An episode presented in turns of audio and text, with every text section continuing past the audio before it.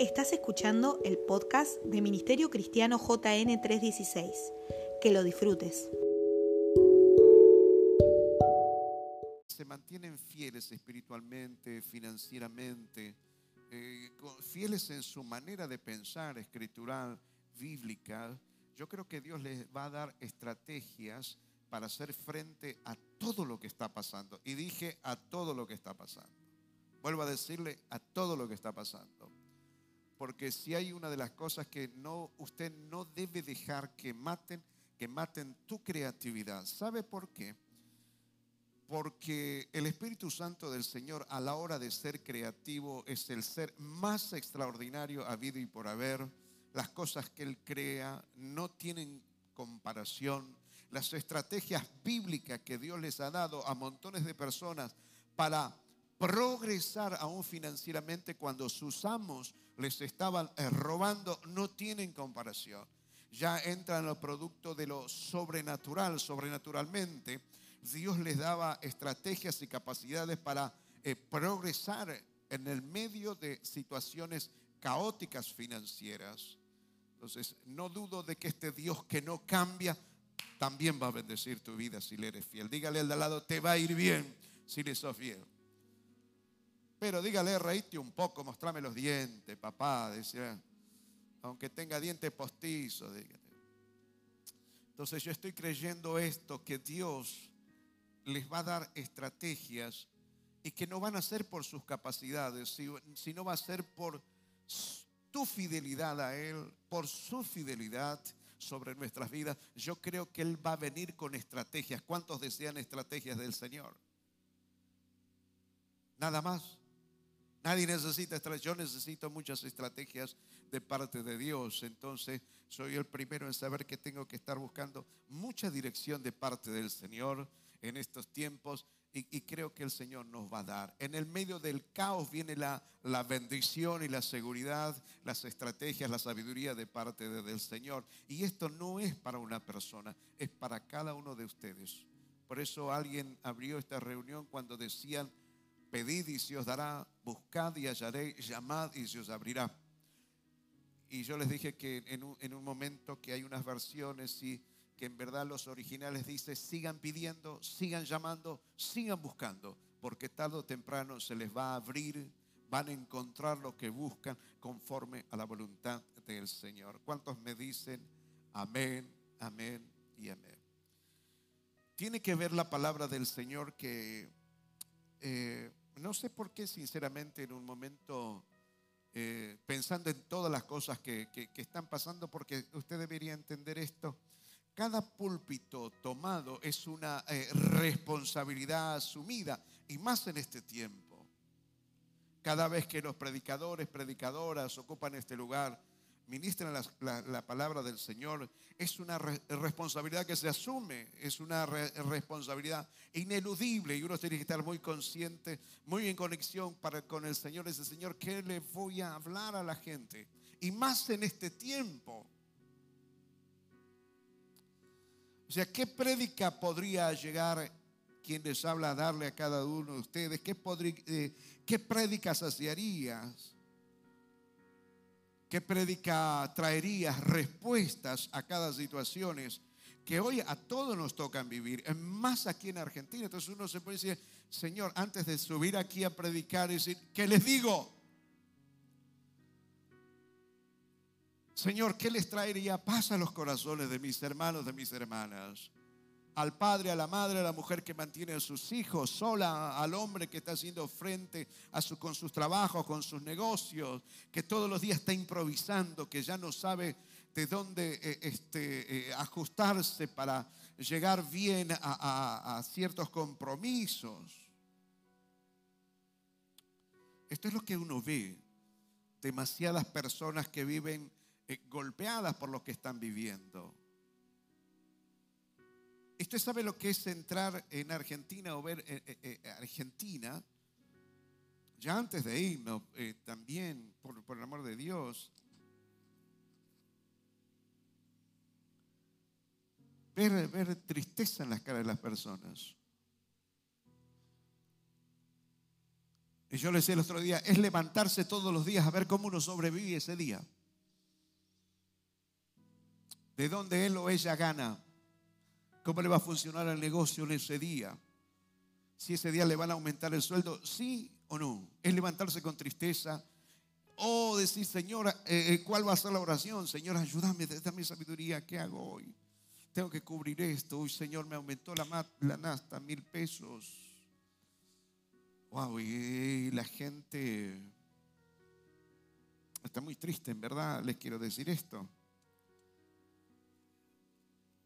Y un poco la diferencia ya era que todos se levantaban a sus trabajos y se los veían las caras y todo el mundo se levantaba a hacer negocio, ocuparse de sus cosas. No están preocupados de que a fin de mes, porque tienen una inflación nada anual, entonces su cabeza está en cómo prosperar, cómo progresar, cómo hacer que sus negocios vayan bien, cómo poner otras sucursales y cómo ir mejorando y no estar pensando a ver cómo pago o no pago. Porque ya le digo, jovencitos, 22, 23 años, dos chicas argentinas trabajaban, eh, trabajan en una playa y ellas este, estaban trabajando en ese lugar y decían, bueno, no, no nos queremos volver, queremos estar acá, perfeccionarnos un poco en el idioma, después nos vamos para, para otro lado, porque queremos este, seguir progresando.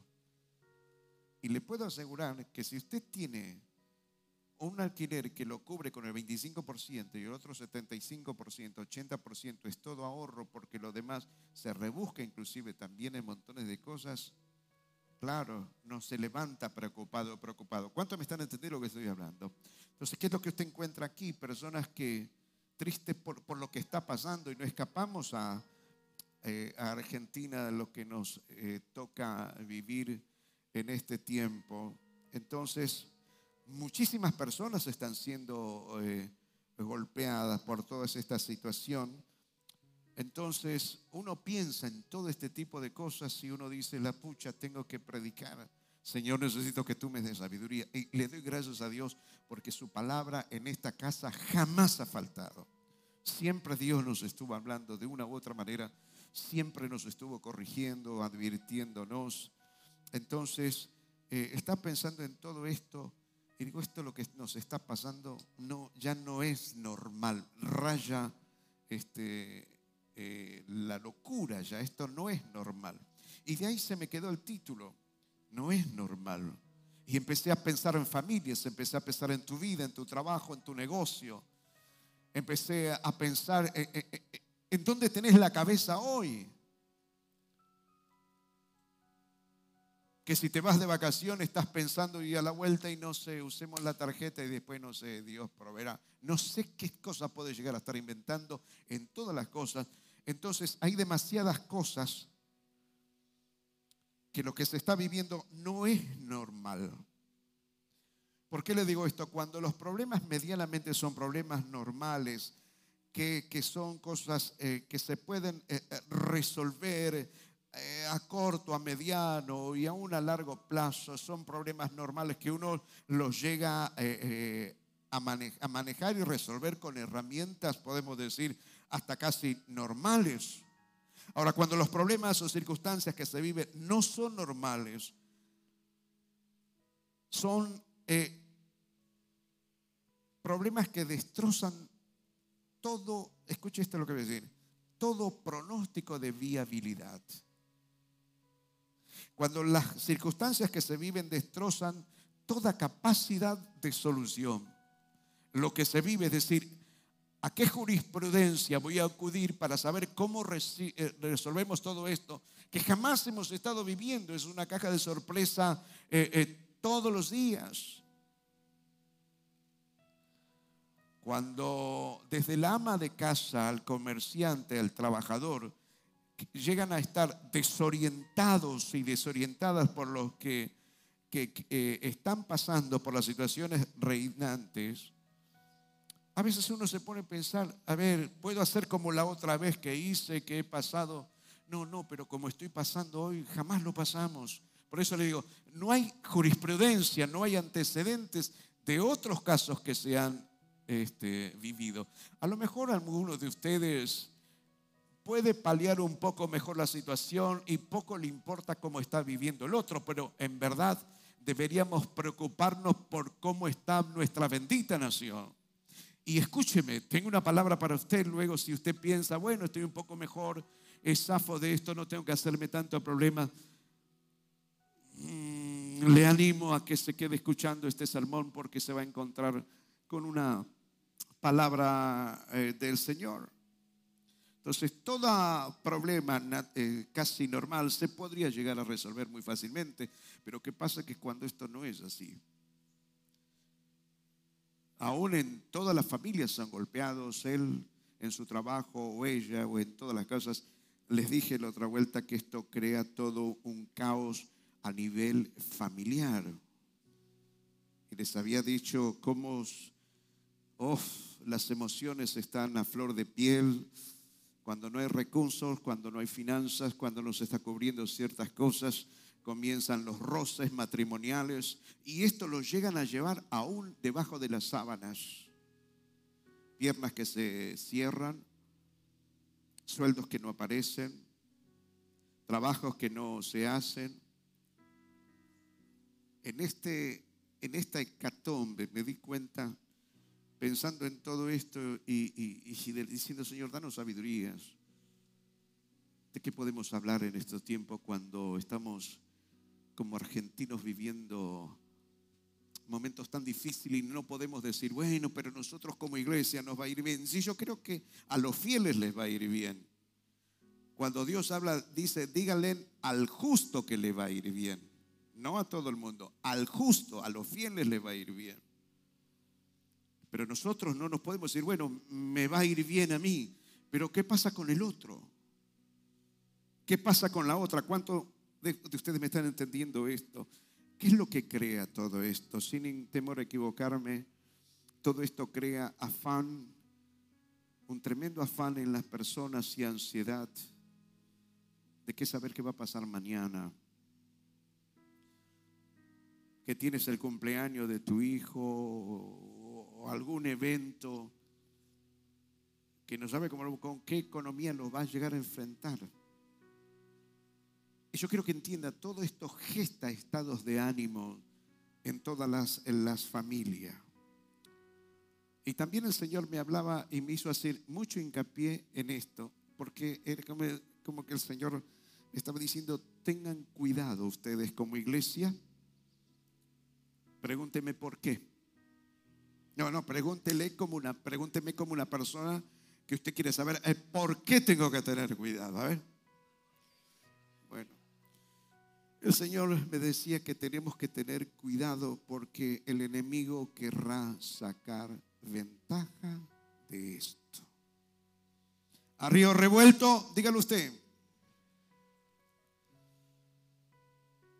Claro, usted va a encontrar personas en el mismo seno de la iglesia muy golpeados, muy lastimados. Entonces el enemigo querrá, lo primero que querrá hacer es, número uno, querrá interrumpir, me decía el Señor, la comunión conmigo. Vienen los susurros, ¿dónde está tu Dios? ¿Estás en la iglesia? ¿Participas? ¿Sos fiel espiritualmente, financieramente? ¿Alguien me está escuchando? Dígame amén. No se distraiga con celulares o con cosas, por el amor de Dios. Sea eh, reverente a la palabra del Señor. ¿Ok? ¿Estamos de acuerdo? Entonces el Espíritu Santo del Señor me hablaba en esto. El enemigo va a querer... Hmm, aquel que tenga oídos para oír, que oiga lo que el Espíritu le dice a la iglesia que el celular ni ninguna cosa te robe la bendición. Entonces el Espíritu Santo decía que el enemigo querrá, si le fuera posible, cortar la comunicación conmigo, decía el Espíritu Santo. Cortar la, la relación con el Padre. Esto es suicidarse. Número dos, decía el Espíritu Santo de Dios, querrá quitarlos, sacarlos de la vida de la iglesia, es donde ustedes se retroalimentan mutuamente. ¿Qué va a querer hacer el enemigo? interrumpir tu relación con el Señor. Vienen los susurros mentales 24 horas al día. Muchas de las voces que ustedes sienten no son tus pensamientos. Es información que a usted le está llegando y usted cree que es usted. Entonces, cuando el Señor hablaba mi vida, decía, tengan cuidado porque el enemigo va a querer en estos tiempos de Argentina interrumpir la, la relación que ustedes tienen conmigo, pero tengan cuidado también porque va a querer quitarles la vida de la iglesia, donde ustedes se retroalimentan unos a otros. Él querrá que cada vez pienses menos en Dios, la iglesia.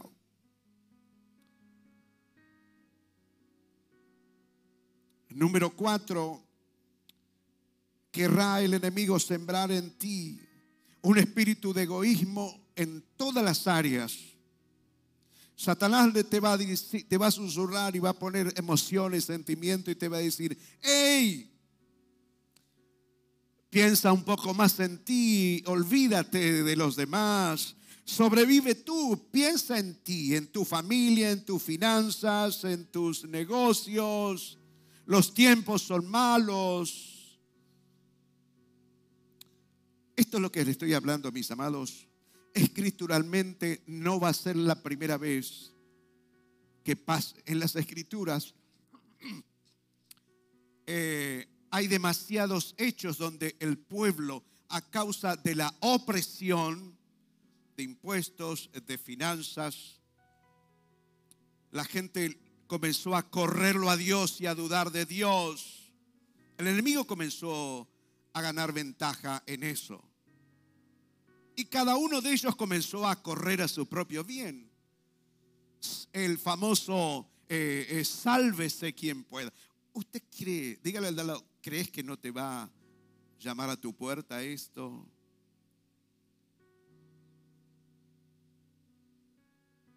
Una palabra que, que dentro de tantas cosas yo me la escribí cuando estaba de, de, vacaciones. ¿Cuántos creen que en vacaciones el Señor ministra también?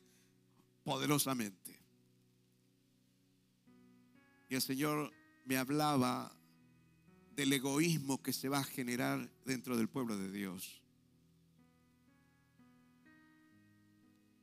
Cuídense del egoísmo, porque cuando esto se instala en tu vida, tu hermano y ya no, no ves como, bueno, sí es mi hermano, pero si le puedo sacar ventaja a mi hermano, le voy a sacar ventaja, si le hago un trabajito o no, o puedo hacer esto, o puedo hacer lo otro. ¿Por qué? Porque el sálvese quien pueda va a estar a la orden del día. ¿Cuántos han escuchado alguna vez eh, esto que en el mundo se dice que la necesidad tiene cara de qué? De hereje. Bueno, todo el mundo lo hace. Y la gente comienza a faltar a su palabra y ya no honra su palabra. El egoísmo a mí me fue ministrado de, de manera muy amplia que, no estoy en esta noche para hablarle de eso, pero sí para darles apenas una pincelada. El enemigo les, les, puedo asegurar que si fuera posible y nosotros le dejamos un ápice de ventaja, va a querer cortar tu relación con el Señor. No pienses en Dios. Que lo primero que hagas es que prendas el noticiero. Cuando venga tu esposa, tu esposo y dice, ¿cuánto ganaste? ¿Cómo hiciste? va a querer decir que 24 horas al día, ¿viste lo que dijo el noticiero? Lo que dijo TN, lo que dijo C5N, ¿viste lo que dijeron? ¿Viste lo que va a pasar? ¿Cuál es la solución? Grita todo el mundo.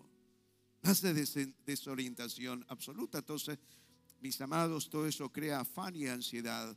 Y vuelvo a decirle esto, a río revuelto, ganancia de pescadores, el enemigo va a comenzar a susurrarle muy fuertemente a sus oídos Ahora, la Biblia cuando habla en el Salmo número 103, 133, dice, cuán bueno, cuán delicioso es. ¿Qué cosa? Habitar los hermanos juntos. ¿Por qué? Porque es allí donde el Señor envía bendición y vida eterna. Si Dios está diciendo, tengan cuidado porque el enemigo va a querer que ustedes no congreguen tan seguido, que no hagan esfuerzos, que dejen de pensar en iglesia, de ganar personas, de ser fieles espiritualmente, financieramente, en su adoración, en todas las áreas. El enemigo va a querer hacer mucho hincapié en eso. ¿Por qué? Porque sabe que cada vez que la iglesia se reúne a escuchar la palabra, a adorar al Señor, hay algo que produce el Espíritu Santo de Dios en nuestras vidas, que es algo poderoso, es una cobertura espiritual. ¿Alguien me está escuchando? Dígame amén. Ahora usted puede estar diciendo, bueno, pero yo lo tengo a Dios, no me desconecto de Jesús, que no vaya a la iglesia, que vea eh, las prédicas desde mi casa, eh, algunos devocionales escucho de vez en cuando por internet. Bueno, yo lo tengo a Jesús, no me desconecto de Jesús. Reciba esto en, tu corazón en esta noche. Jesús no es el cuerpo. Jesús es qué? ¿Qué es Jesús? Dígalo bien fuerte, no se va a equivocar. Jesús qué es? Jesús es la cabeza el cuerpo de Jesús. ¿Cuál es el cuerpo de Jesús? Usted, el de al lado es la iglesia, es el cuerpo de Jesús. Usted no puede decir, yo sigo conectado a la cabeza, sigo conectado con Jesús, pero estoy desconectado con la iglesia. Usted pierde bendición. Dios no puede fluir en usted porque Él está comprometido a soltarte bendición, alimentarte a través de la iglesia. ¿Dónde vienen a llorar sus penas, a pedir oración? A la iglesia. Hay ciertas cosas que ustedes los pueden hacer solo, pero cuando te aprieta el zapato, podrías orar por mí porque estoy atravesando un momento eh, eh, muy difícil. ¿Quiénes son los que te van a ayudar cuando estés mal? O aun cuando sus propios familiares los dejan.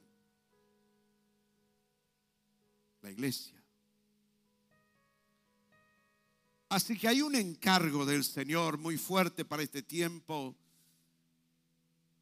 No dejen que Satanás se salga con la de él y te arranque y te quite la vida de la iglesia. Que tu desánimo sea a lo mejor tan profundo que yo no tengo ganas de congregarme. Yo sí. Si los que están adentro que con dificultad se salvan, ¿qué piensas para los que no están? Hermano, la iglesia, el cuerpo de Cristo es más importante de lo que usted y yo llegamos a pensar.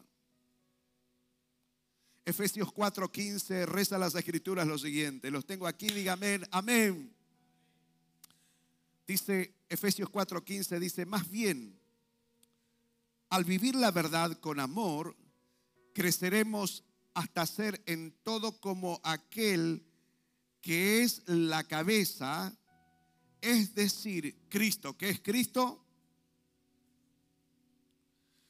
Por su acción, dice las escrituras, todo el cuerpo crece y se edifica en amor, sostenido y ajustado por todos los ligamentos, según la actividad propia de cada miembro.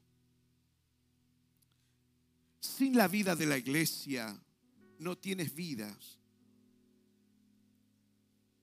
Sin la vida de la iglesia no pienses que te va a ir bien. Y esto no se trata de que usted dice, bueno, me está obligando y manipulación para que vaya a la iglesia. No, porque aún esto se te tiene que revelar. No es que te digan, tenés que ir, tenés que ir. Como todas las áreas en el Señor, se te tienen que revelar la necesidad, lo poderoso que es la iglesia de Jesucristo, que es, es su cuerpo. Entonces, si no hay vida de iglesia, si usted se congrega una vez a la semana, cada 15 días. La vez a la iglesia como que no es tan importante. Cuando usted ve a la iglesia que no es tan importante, usted no se está considerando a usted mismo importante. Sin vida de la iglesia, no tienes vida. Muy poco puede hacer el Señor en tu vida. Cosa que en estos tiempos y en estas situaciones las personas son muy propensas a tomar esta decisión. No voy. Aunque no te cueste reconocerlo, es decir, no me están saliendo bien las cosas. No estoy bien. El Señor no me responde. Entonces, ¿a qué voy a ir a la iglesia? Y empieza con todas esas cuestiones y el enemigo, ¿para qué vas a ir? Mira cómo estás. ¿Cuánto hace que estás pidiendo? Dios no te responde. Mirta se acordaba de Job y Job decía, aunque él me matare, ¿qué dijo más? ¿Qué dijo Job? Aunque él me matare, en él esperaré. Habrá miles de susurros, iglesia.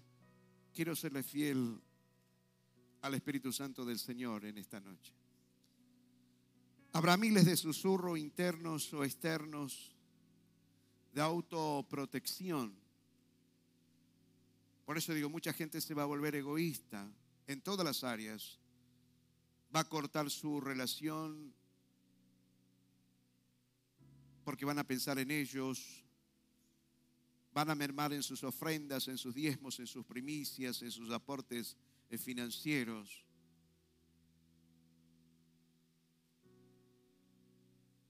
Cuando esto comienza a suceder en, el matrimonio,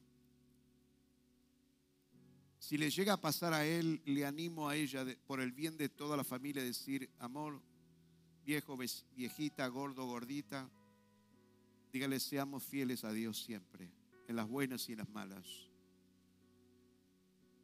Y si su esposa le decía, no, pero viejo, ¿cómo vamos a estar haciéndolo? Es el hombre donde se tiene que poner los pantalones y decirle a Dios primero, siempre, en las buenas y en las malas. ¿Cuántos me dicen amén a esto? Va a haber susurros de todo tipo de autoprotección. Ahora, cualquiera de ustedes que acepten estas propuestas, que son propuestas diabólicas, perversas, e-, egoístas,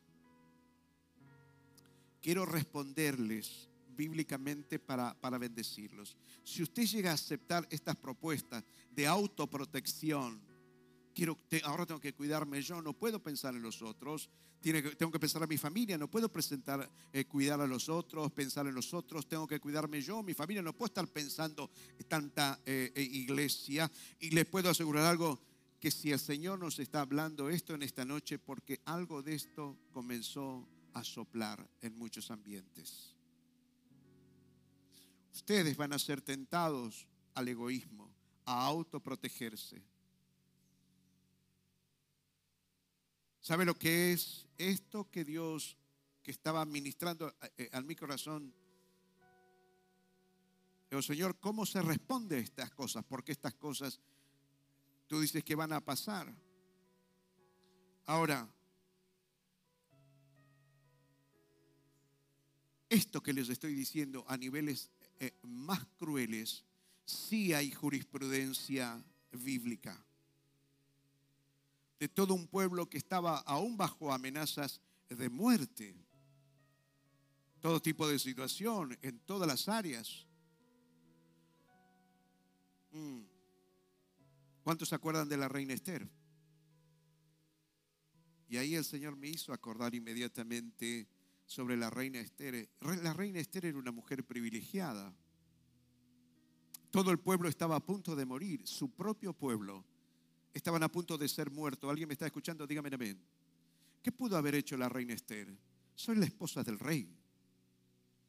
Vivo en un palacio. No tengo necesidad de ningún tipo de bien. Era la esposa del rey de turno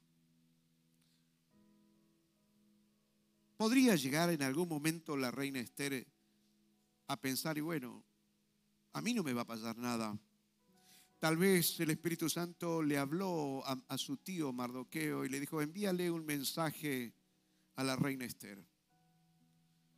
y que este mensaje sirva para todos aquellos que están buscando la autoprotección, que el egoísmo está ganando sus corazones por escuchar a susurros perversos, que esto eh, siente, siente precedente.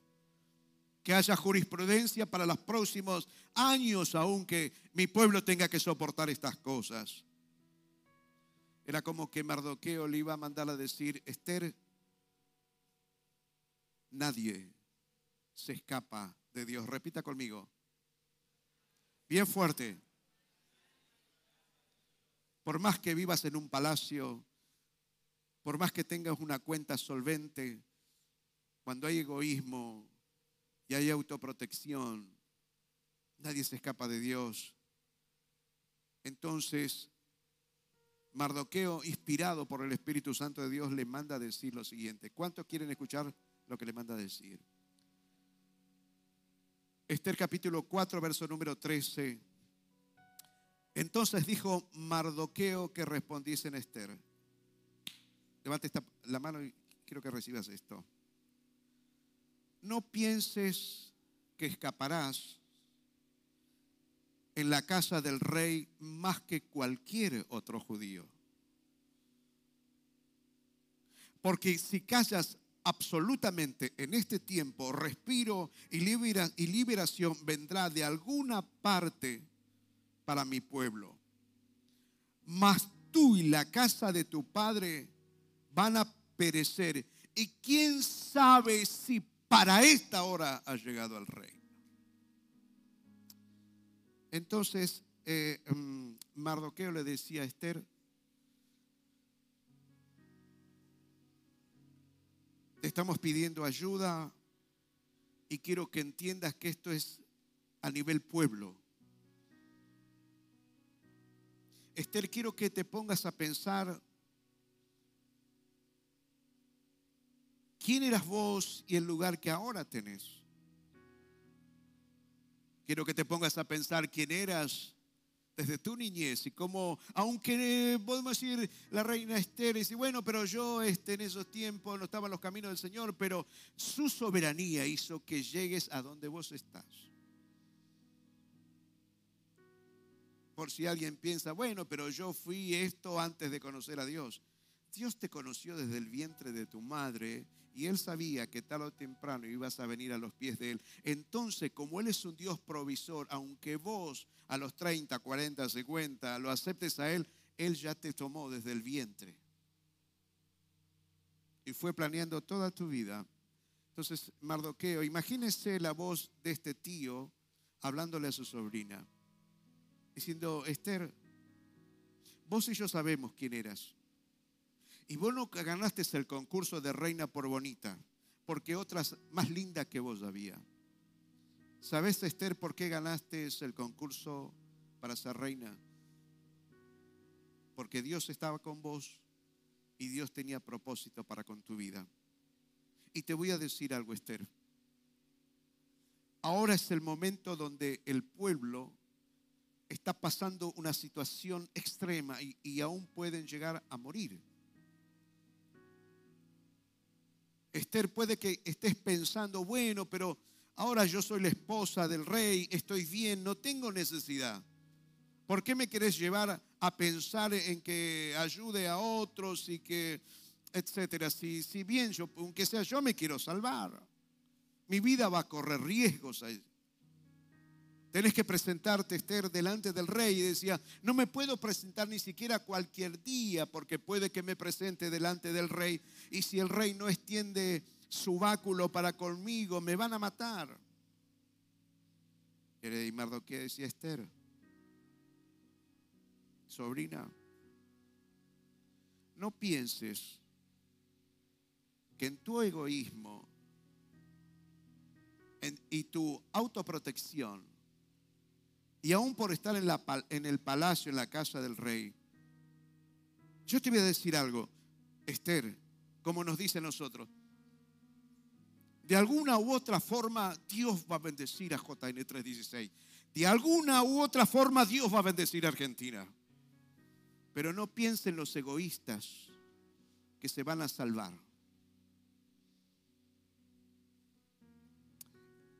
Le comento una infidencia, ¿está bien? Viste, estaba preparando esto. No me lo anoté el versículo, pero eh, yo creo que fue el Señor que me llevó a acordar de un rey que fue a la guerra disfrazado para que no le reconozcan. Porque si era rey lo iban a querer atacar primeramente a él y lo iban a matar. Así que él se mandó una patraña ahí para ir a la guerra escondido y que a él no le pase nada. Dice la escritura que un soldado lanza una flecha a la aventura, la tira, no apuntándole a nada, la tira. ¿A quién cree que mató esa flecha? Al que se quiso esconder, al egoísta. Yo les digo con mucho temor a cada uno de ustedes, quisiera mirarle los ojos a todos, a los que están acá y a los que están en sus hogares. Liberación va a venir al pueblo de Dios, a hombres y mujeres, a niños y ancianos que están confiando en Dios. Pero no pienses que el egoísmo, la autoprotección, dejar de lado a Dios, a su iglesia, ha de ponernos en mejores condiciones. Liberación va a venir. Pero el egoísmo, te lo firmo, escrituralmente no te va a proteger. Hoy más que nunca, mis amados, necesitamos de la vida de la iglesia. ¿Cuántos dicen amén a esto que les estoy hablando en esta noche? Yo sé que muchas cosas de las que tenemos que enfrentar en este tiempo no son normales. No es normal vivir aislado de Dios, que te quieran aislar de Dios y de su iglesia. Si usted comienza a vivir esa vida de aquí en más, con temor al Señor le hablo en esta noche. No nos puede ir bien aislado de Dios y aislado de la iglesia, como les estuve diciendo. No es normal la degradación moral y financiera en nuestro país. No es normal la violencia física psicológica que, que, toca vivir. Casa, familias, matrimonios, no es normal la desunión familiar, no es normal que las familias no tengan sustentos honrados para cubrir gastos necesarios, no es normal planes políticos que destrozan a familias enteras con sus políticas anti Dios. No es normal que les quiten sus derechos como hombres, como mujeres. No es normal que se vivan vidas ajenas a la voluntad de Dios en nombre del progresismo. Si, si piensan, si usted y yo pensamos eh, como Dios, nos van a tratar de anticuados si guardamos los caminos, las leyes de Dios, personales, familiares, financieras, sexuales, matrimoniales, ya si llegamos a hablar conforme a la voluntad de Dios, nos van a tratar de locos, de anticuados. Eh, Dios nos libre de esto. Prepárese porque si usted piensa conforme a la voluntad de Dios en este tiempo, usted va a desaparecer de muchas eh, agendas de, amigas y amigos. ¿Qué le van a decir? No seas tan santurrón, tan santurrona. Total, todo el mundo lo hace. Todo el mundo se viste así, todo el mundo hace eso, adultera, fornica, todo el mundo falta, todo el mundo de vez en cuando, ¿qué te hace ese tipo de cosas? Si usted va a vivir conforme a la voluntad de Dios, prepárese porque vas a entrar al grupo a los cuales van a llamar la loca o el loco. Pero para todos los que promueven vidas, familias ajenas a la voluntad de Dios, para todos los que les roban los derechos a los hijos de Dios, hay un ay. Hay un ay escritural. ¿Cuántos han leído las escrituras cuando el Señor comienza a decir, hay de aquellos? Hay de ellos. Y yo se los voy a leer. Isaías capítulo 5, verso número 20. Hay, hay, hay un hay para aquellos que a lo bueno le llaman malo y a lo malo le llaman bueno. Y dice las escrituras, hay de los que llaman a lo malo bueno y a lo bueno malo. que tienen las tinieblas por luz y la luz por tinieblas, que tienen lo amargo por dulce y lo dulce por amargo, hay de los que se consideran sabios, hay de los que se creen inteligentes, hay de los valientes para beber vino y de los valentones que mezclan bebidas embriagantes. Hay de los que por soborno absuelven al culpable, al culpable, perdón, y le niegan sus derechos al indefenso. Hoy más que nunca, esta será una norma en la que deberemos vivir y no negociar comunión con el Espíritu Santo de Dios. Comunión hoy más que nunca con la vida de la iglesia. Dígale al de al lado, no dejes de congregarte por el amor de Dios. Y dígale así, hacelo por vos y hacelo por mí también, porque te necesito. Ajenos a la vida de la iglesia, las mentes quedarán expuestas a las influencias del mundo y del mundo de las tinieblas. Y quiero terminar diciéndoles esto. Contra este mundo en nuestra bendita Argentina, que todo lo que está pasando está creando afán y ansiedad, que está cargada de situaciones difíciles, anormales, que escapan ya a la razón y soluciones posibles. Quiero darle unas recetas del Espíritu Santo del Señor. ¿Me la recibe para terminar? Filipenses capítulo 4, verso número 4 dice las escrituras regocijaos en el Señor siempre. Otra vez digo, regocijaos. Vuestra gentileza sea conocida de todos los hombres, porque el Señor está cerca. Por nada estén afanosos si no sean conocidas vuestras peticiones delante de Dios en toda oración y ruego con acción de gracia. Y la paz de Dios que sobrepasa todo entendimiento, guardará vuestros corazones y vuestros pensamientos en Cristo Jesús. Cinco cosas que nos dice el Espíritu Santo del Señor en esos textos bíblicos. Número uno, que nuestra alegría no tiene que estar basada en los bienes que poseemos. Sí son necesarios, sino que nuestra alegría tiene que estar basado porque lo tenemos a Cristo en nuestros corazones. Y si lo tenemos a Él, hay una solución en camino para todas las áreas de nuestras vidas, para todas las áreas que nos toque vivir. El Señor está diciendo, no pongan sus ojos en lo que tienen, si la heladera está llena, vacía, no pongan sus ojos. Claro, tenemos necesidades, a los justos no van a eh, eh, tener falta de pan, habla las escrituras. Pero la advertencia es que nuestra alegría no tiene que estar basada en los bienes de la tierra, en los que nos dicen las escrituras,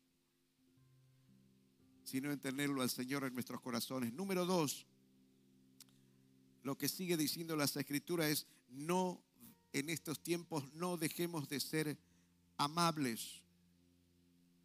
Y también dice Filipenses que este testimonio sea a otros en tiempos caóticos, en tiempos de, crisis. Número uno, alegrémonos, no por lo que tenemos, de bienes terrenales, sino porque Cristo está morando en nuestros corazones. Número dos, ¿qué es lo que nos dice las escrituras?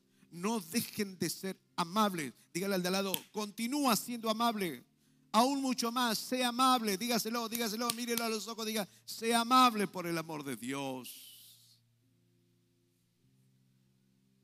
Y en Filipenses dice que esto sea testimonio para otros. La iglesia de Filipos era una de las iglesias más humildes y más pobres que había en ese momento, pero era una de las iglesias que dos o tres veces cuando el apóstol Pablo necesitaba finanzas para su ministerio, eran las primeras en dar, la iglesia de Filipos. Número tres, lo que dice las escrituras en esta tremenda receta contra afanes y ansiedades que nos tocan vivir, dice que el afán y la ansiedad que asaltarán a nuestras vidas pueden llegar a ser derrotadas cuando se lo llevemos al Señor. Y que le contemos al Señor en oración qué es lo que nos están pasando. Señor, el afán, la ansiedad, las preocupaciones ha ganado mi corazón por todas estas cosas que tengo que afrontar. ¿Cuál es el consejo del Espíritu Santo de Dios? Cuando esto asalte a sus corazones, no duden un momento en llevárselo a la presencia del Señor. Cuando comienza a escasear tu trabajo, cuando los proveedores vengan con sorpresa todos los días, cuando las ventas en los mostradores comiencen a escasear cada vez más, hable con el Señor. dígale, Señor, ¿qué hago? ¿Cuál va a ser la estrategia? Quiero continuar siendo amable, quiero continuar siendo fiel a ti espiritualmente, financieramente, como familia, como matrimonio. Señor, quiero que tú me digas qué es lo que tengo que hacer. Le puedo asegurar que va a haber dirección de Dios para cada una de nuestras vidas. Permítame contarles los últimos dos puntos, lo que dice las escrituras. Número cuatro, no dejemos de ser agradecidos. La ingratitud cierra puertas, priva de avances según la voluntad del Señor. Lo que nos dice Filipenses aquí es, no dejen de ser agradecidos. ¿Cuántos entienden esto? Yo quisiera preguntarle a usted, ¿usted se considera una persona agradecida?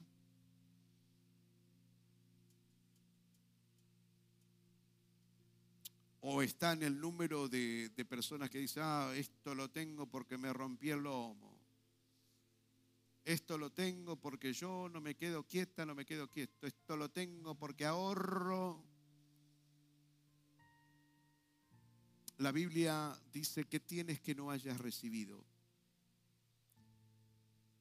Y yo creo que al que primero tenemos que agradecer es Dios, porque si estamos vivos es por gracia y favor de Dios. ¿Cuántos dicen amén? Y por último, número 5, dice Filipenses que por seguir esta receta de Dios contra lo anormal, contra la ansiedad, dice que la paz de Dios que sobrepasa toda razón va a guardar, va a custodiar nuestras vidas para no salirnos del camino para no volvernos a la locura.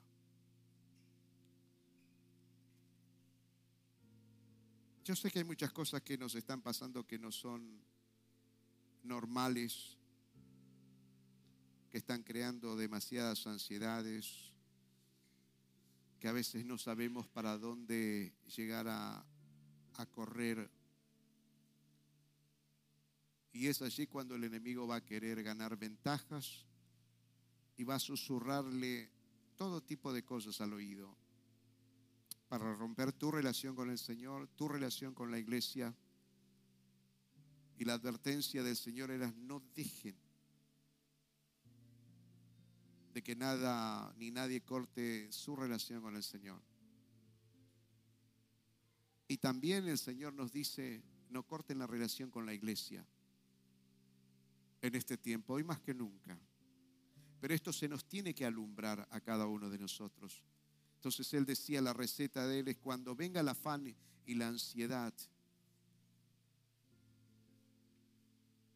Él nos decía más que nunca, aferrarnos al Señor, no dejar de ser amables, alegrarnos por tenerlo a Él en nuestros corazones, no por las cosas que tenemos.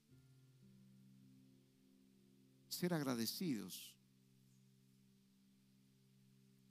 Entonces, yo quisiera orar en esta, en esta noche y quisiera que usted me ayude a orar en esto para que oremos juntos por las familias. ¿Cuántos dicen amén?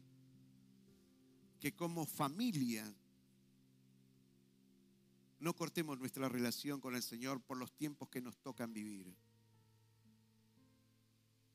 Eh, usted, mamá y papá, cuando sus hijos vayan a su casa y tengan la cabeza inflada porque no les funciona la vida o le pasen millones de cosas, transfórmense en pacificadores y anímelos a que, o anímelas a que se acerquen al Señor.